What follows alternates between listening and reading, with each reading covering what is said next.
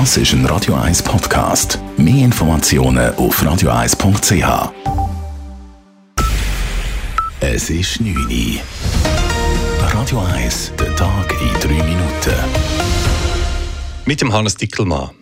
Der Nachrichtendienst des Bundes soll potenziell gewalttätige Extremisten besser überwachen und abhören können. Der Bundesrat hat heute die Vernehmlassung zur Revision des Nachrichtendienstgesetzes eröffnet. Schwerpunkte der Revision betreffen die Früherkennung und Verhinderung von gewalttätigem Extremismus. Auch sollen problematische Finanzflüsse leichter abgeklärt werden können.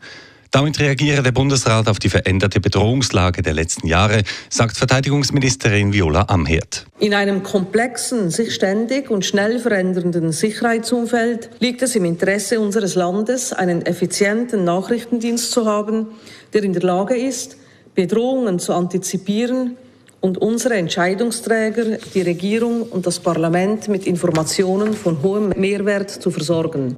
Weiter stellte VBS-Vorsteherin am Herd heute auch Christian Düsse als neuen Nachrichtendienstchef vor.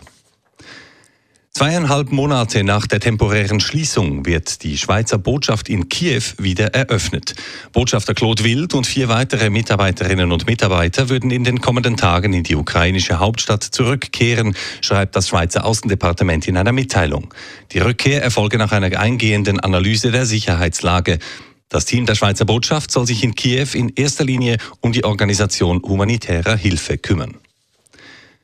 Schweizer Jugendliche sind stark gefordert im Umgang mit Fehlinformationen im Internet. Wie eine neue Statistik des Bundes belegt, hat die Zahl von Fake News während der Corona-Pandemie stark zugenommen, insbesondere auf den sozialen Medien. Über die Hälfte aller Befragten gab an, offensichtliche Falschmeldungen gelesen zu haben. Gerade bei Jugendlichen sei dies problematisch, sagt die Präsidentin der offenen Jugendarbeit Zürich, Katharina Prelitsch. Hier müsse weiter sensibilisiert werden. Nur weil ich es lesen, es noch lange nicht, dass es wahr ist. Und gerade während der Pandemie, die Fehlinformationen, die haben derart gewirkt und haben die Gesellschaft eigentlich entzweit. Wenn wir friedlich zusammenleben müssen wir auch wissen, wo wir wahre Informationen holen können und nicht desinformiert werden.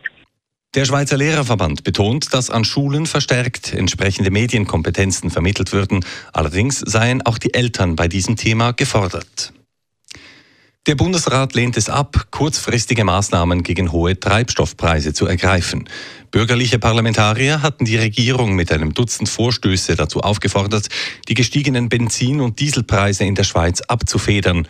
Der Bundesrat lehnt ein solches Entlastungspaket zugunsten von Bevölkerung und Wirtschaft nun allerdings ab. Zwar sei man sich der Herausforderungen rund um die gestiegenen Energiepreise bewusst, heißt es in der heute publizierten Antwort auf die Vorstöße, einen unmittelbaren Bedarf für Maßnahmen sehe man aber nicht. Radio 1 Wetter. Nach einer schwülen, aber meistens trockenen Nacht wird der Freitagmorgen nochmal so richtig sonnig und vor allem auch richtig heiß. Temperaturen steigen an von rund 16 Grad am Morgen bis auf 30 bis sogar 32 Grad am Nachmittag. Am Nachmittag wachsen dann vor allem über den Bergen zwar auch Quellwolken in den Himmel hoch, gewittern kommt es morgen aber kaum. Das war der Tag in drei Minuten.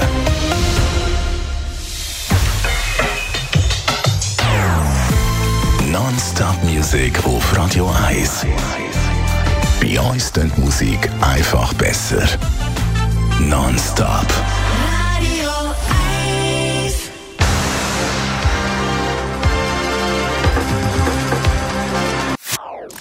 Das ist ein Radio 1 Podcast. Mehr Informationen auf radio1.ch.